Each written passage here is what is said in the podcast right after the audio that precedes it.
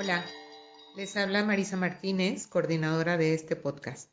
Y yo, Mauricio de la Torre, productor.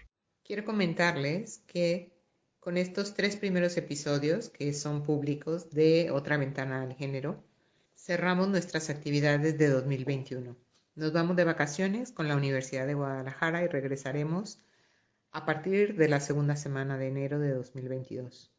Les agradecemos mucho habernos acompañado en el inicio de nuestras actividades y les ofrecemos que en 2022 continuaremos algunas discusiones que apenas hemos comenzado a tratar en este 2021. Por ejemplo, el tema de la relación entre Estado y feminismo o el feminismo como movimiento social o continuaremos debatiendo de distintos ángulos la cuestión de la violencia de género, entre otros muchos temas. Así es que por mi parte, les deseo felices fiestas. También, por mi parte, les deseo felices fiestas.